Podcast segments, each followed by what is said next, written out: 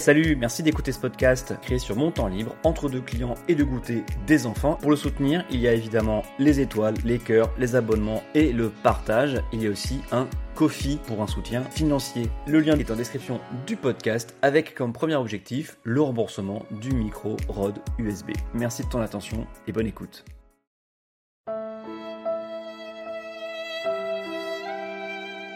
La dernière semaine a été longue, complexe et intense depuis que nous avons pris la décision de soutenir et faire campagne pour l'avenir en commun et son candidat Jean-Luc Mélenchon.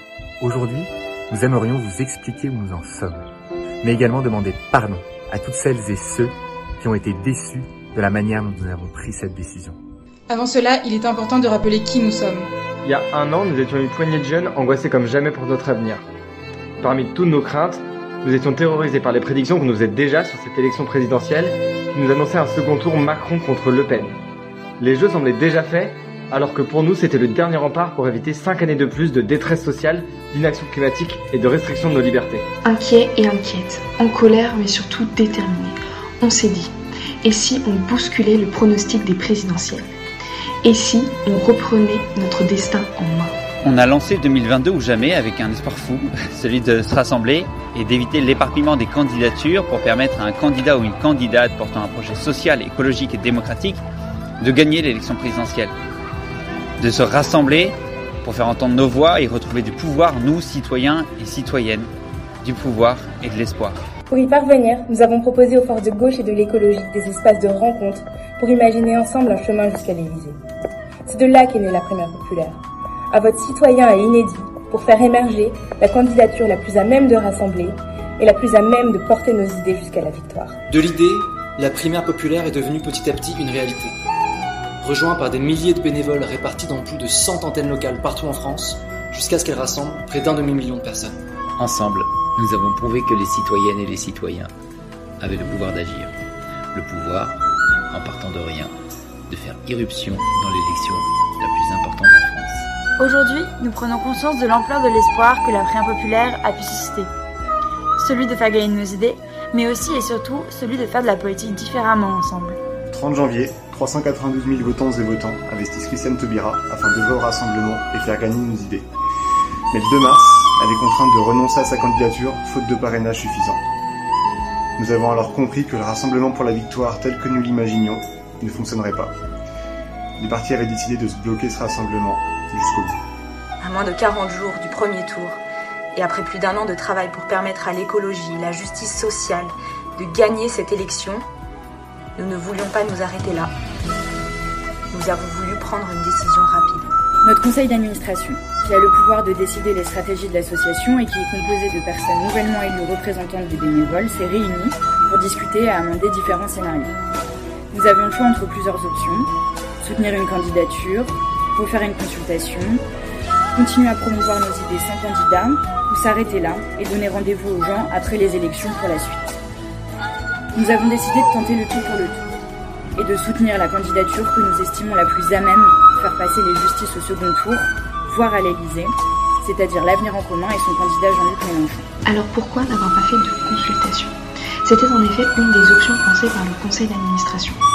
Même si idéal à nos yeux, nous l'avons exclu pour plusieurs raisons. D'abord, reconduire un vote sécurisé avec tous les votants et votantes à la hauteur de celui de la primaire populaire aurait pris des jours de préparation et des centaines de milliers d'euros. Et même en étant moins ambitieux, consulter tous nos bénévoles aurait pris plus d'une semaine et aurait créé un nouvel épisode médiatique de critiques, accusations et tentatives de déstabilisation du mouvement. Nous avons alors estimé que le vote était fini, que ce projet de primaire et de rassemblement avait échoué du fait des partis en tant qu'association, nous étions désormais libres d'autodéterminer notre suite avec nos organes de décision. Notre intention n'était pas de vous prendre en otage, mais bien de proposer à toutes celles et ceux qui le veulent de continuer à pousser la gauche au pouvoir. Alors pourquoi ne pas avoir soutenu le second candidat? Le vote de la primaire a eu lieu le 30 janvier.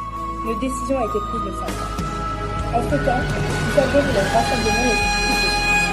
La question alors que nous sommes posés, c'est estimé que l'avenir en commun, porté par Mélenchon et les filles, était la plus à même de répondre à nos objectifs. L'avenir en commun défend la 6ème République, étape essentielle pour changer de système. Il intègre largement les mesures du socle commun. l'avenir en commun est en train de créer une dynamique de rassemblement à laquelle nous avions envie de contribuer. Cette décision a généré tout autant d'enthousiasme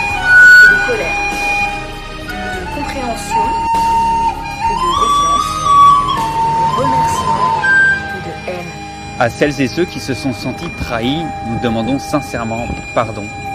Et nous espérons rapidement retisser ce lien de confiance qui nous a permis d'agir ensemble dans la joie et l'efficacité militante ces derniers mois. Le choix que nous avons fait le samedi 5 mars n'est pas forcément le vôtre. Ce n'est pas forcément non plus celui de nos partenaires et soutiens.